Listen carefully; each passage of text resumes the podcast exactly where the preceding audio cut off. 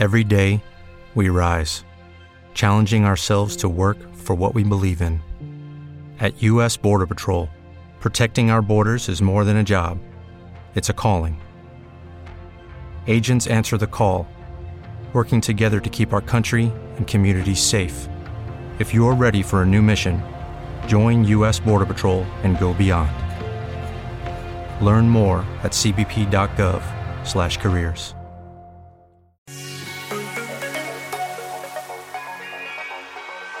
Iglesia Noticia. Cope, estar informado.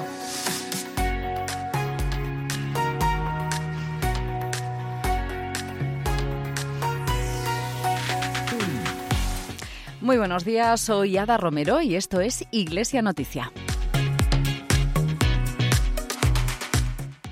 Hoy las lecturas nos presentan cómo se organizaba la jornada de Jesús, levantándose al alba y pidiendo al Padre fuerzas para anunciar la buena nueva. También nosotros debemos entregar nuestros trabajos y desvelos a su servicio para rescatar a los más posibles. Nuestra misión es dar a conocer el Evangelio a los desesperados, a los que más sufren, a los más desfavorecidos.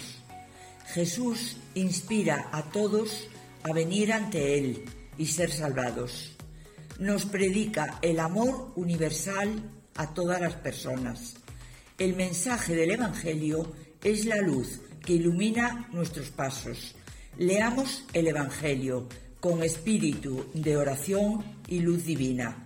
Alabad al Señor que sana los corazones destrozados.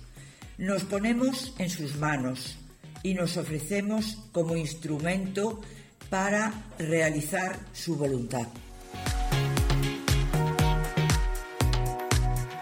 Así comenzamos este programa primeramente dando las gracias a integrantes de la Delegación Diocesana de Manos Unidas por el comentario a estas eh, lecturas y vamos a repasar lo que sucede en las diferentes eh, parroquias de esta diócesis de Mondoñedo Ferrol con nuestro obispo don Fernando García Cadiñanos. Bienvenido, buenos días. Buenos días. Bueno, continúa su visita pastoral por el arciprestazgo de Ferrol. ¿Qué podemos un poco resumir de lo vivido hasta el momento y cómo se presentan también los próximos días? Cuéntenos. La verdad que han sido días muy intensos los vividos durante esta semana, iniciando pues este encuentro con el pueblo de Dios, que es la visita pastoral. A lo largo de estos días he podido celebrar la Eucaristía. El domingo pasado lo hacía en todas las parroquias de la UPA Centro y durante estos días pues he pateado las calles, he conocido a muchos rostros, me he reencontrado con muchas personas a las cuales pues ya conocía de otros encuentros, pero en definitiva pues bueno, hemos ido eh, animando el quehacer pues de esta comunidad parroquial que trata de iluminar en medio de esta ciudad de Ferrol el Evangelio y llevar la buena noticia a los niños y jóvenes. Yo me quedaría con los encuentros personales, con algunos enfermos que he podido tener en sus casas, los encuentros personales que he tenido también con algún tipo de asociación, como por ejemplo pues la Asociación contra el Cáncer, eh, la Fundación Concepción Arenal, eh, las Damas de la Virgen del Carmen, encuentros pues con los catequistas, los agentes de evangelización, en definitiva momentos pues para animarnos, momentos para alentarnos, momentos para compartir una única pasión. Ojalá que pues esta visita nos haya ayudado sobre todo a sentir esa vocación a la misión, esa vocación a estar en medio del mundo y desde ahí transformar para que sea realmente presencia del reino.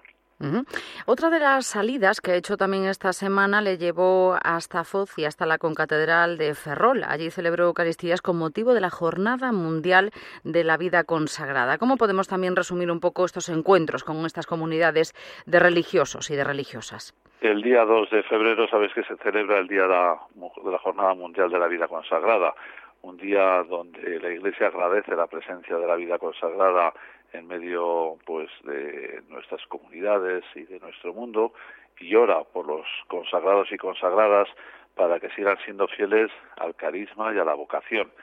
fueron dos Eucaristías donde fundamentalmente pues hicimos eso, agradecer a Dios este carisma de la vida consagrada, agradecer la presencia de tantos hombres y mujeres que en nuestro territorio diocesano, pues a través de sus diferentes presencias contribuyen al bien de nuestra sociedad y hacen y construyen iglesia. Y han sido días también, jornadas, encuentros eucarísticos, pues donde hemos seguido pidiendo al Señor que en medio de nuestra fragilidad seamos débiles instrumentos a través de los cuales pues Él se haga presente y Él, y él siga entrando en los hogares y en las vidas de las personas que buscan y que a veces pues no encuentran. Bueno, el pasado viernes se celebraba también la fiesta de las candelas, como, conocida como Candelaria o Candeloria. Durante muchos años era tradición eh, presentar y bendecir a los niños bautizados el año anterior y a sus madres. Eh, ¿Hay alguna parroquia en la que se haya llevado a cabo, se haya recuperado esta, esta iniciativa, don Fernando? Bueno, pues yo creo que sí que se ha celebrado en alguna parroquia, me consta que así se ha hecho, que había alguna parroquia pues que, bueno, lo seguía haciendo o que ahora lo ha recuperado después de la pandemia. Fundamentalmente yo creo que este ofrecimiento que hacemos de los niños al Señor, pues es un momento de encuentro con esas familias que en su momento se acercaron a la iglesia, pues para bautizar y que es bueno que tengamos esa relación materna con ellos para acompañarles también en lo que es la educación cristiana de esos niños a los que entregamos y regalamos el don del bautismo y con los que celebramos este don del bautismo. Esta actividad fundamentalmente es intentar que las familias eh, se integren en la vida de la comunidad parroquial y sobre todo que descubran ese acompañamiento que la Iglesia quiere hacer en todo momento, en ese crecimiento y en ese proceso que es la fe. La fe es un proceso que se va eh, haciendo con el tiempo, no es algo que nace de la noche a la mañana, sino que es pues un sembrar y un acompañar y un regar esa semilla que en el bautismo se produce y que tenemos que ir pues constantemente regando.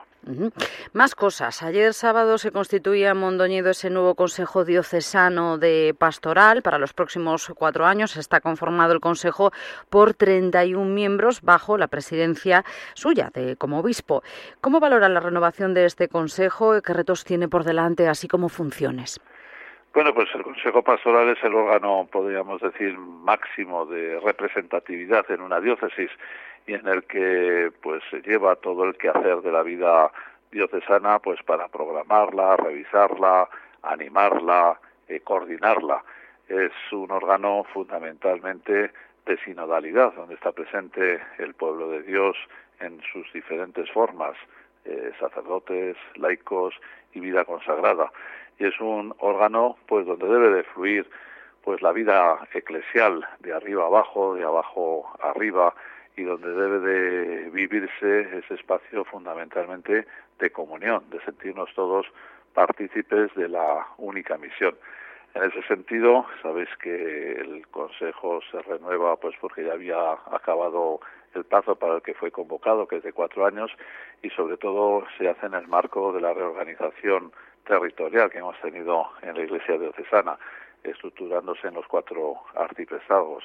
Eh, durante estos últimos meses han venido eligiendo representantes arciprestales de las delegaciones, de las cofradías, de los movimientos apostólicos, de la vida consagrada y, en definitiva, pues de toda la vida pastoral y desde ahí pues ayer lo que hicimos fue precisamente presentarnos eh, comentar un poquito lo que es el quehacer del Consejo y dialogar juntos sobre la clave de la sinodalidad y todos los retos que desde el sínodo de los obispos nos plantean también a nuestras iglesias locales pues para que sigamos caminando, para que sigamos avanzando y para que sigamos proyectándonos en una iglesia que quiere ser una iglesia viva y una iglesia misionera.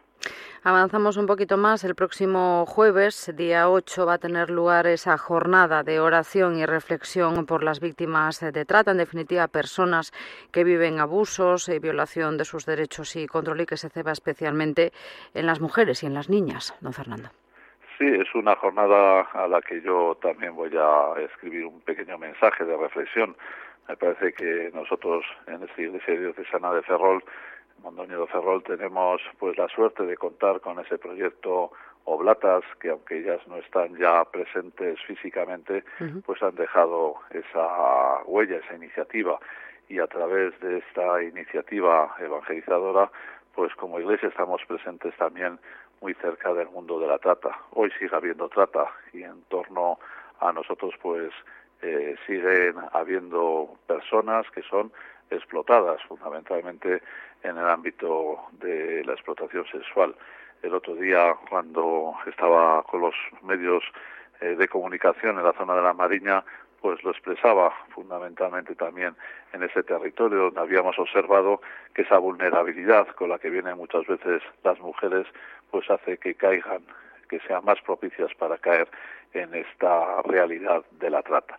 En el mensaje que voy a escribir, pues fundamentalmente invito a la reflexión sobre esta realidad que nos debe de avergonzar, pero se produce toda esta situación también en ese debate que está teniendo lugar en el Congreso sobre la limitación al acceso a la pornografía, sobre todo por menores. Yo creo que todo está relacionado. En el fondo, pues también se nos está hablando de la urgencia de una educación afectivo-sexual que es importante y descubrir pues también esta clave de la sexualidad fundamentalmente en clave de entrega, en clave de amor, en clave de donación y que cuando esto se pierde pues instrumentalizamos a las personas y las utilizamos para fines egoístas.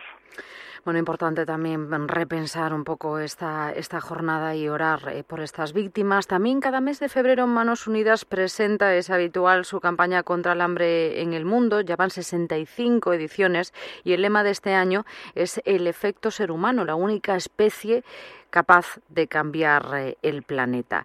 ¿Cuáles son un poco las bases en las que se asienta, se asentará esta campaña de Manos Unidas? Pues Manos Unidas el mes de febrero está un poquito más activa, siempre está activa, pero en el mes de febrero sobre todo llama a nuestras puertas para que nos concienciemos, no solo en la búsqueda de fondos económicos, sino sobre todo en lo que es generar una nueva cultura y generar una nueva forma de vida y reflexionar pues sobre situaciones y problemáticas que nos afectan a todos y que afectan especialmente a los más pobres. La jornada de este año con ese lema pues nos hace reflexionar sobre las consecuencias que el cambio climático tiene en todo lo que significa el empobrecimiento de las personas y las consecuencias que tiene pues de cara al hambre y a la exclusión. Yo creo que la campaña contra el hambre, la campaña de Manos Unidas, pues nos ayuda a cambiar nuestros hábitos de conducta, a cambiar pues nuestra manera de vivir y sobre todo pues a concienciarnos más política y económicamente para que transformando pues el sistema y ayudándonos también a tomar esa conciencia política seamos mucho más solidarios y estemos mucho más cerca pues de este mundo que a veces está lejano pero que está muy cercano, que debe de estarlo en el corazón de cualquier cristiano. Claro, es que muchas veces, bueno, decimos que aquí hay muchas eh, necesidades, pero echando un vistazo a lo que sucede en otros eh, países subdesarrollados o en vías de desarrollo, las, eh, bueno, pues la situación son muchísimo peores, se complica, ¿no? Hay que tomar conciencia también. Así es, yo creo que es, es lo que estás manifestando. En el tema del hambre, a veces no descubrimos que es este, este cambio del planeta, este mal cuidado del planeta que estamos haciendo, el que afecta que muchas personas pues sufran las consecuencias del hambre y estos problemas pues que al final les llevan a no vivir una vida digna. Eh, La campaña contra el hambre pues nos pues, ayuda a reflexionar sobre estas cuestiones. Señor obispo don Fernando García Cadeñanos, como siempre, muchísimas gracias por estar en estos micrófonos de la cadena COPE. Saludos. Pues un abrazo, feliz domingo a todos.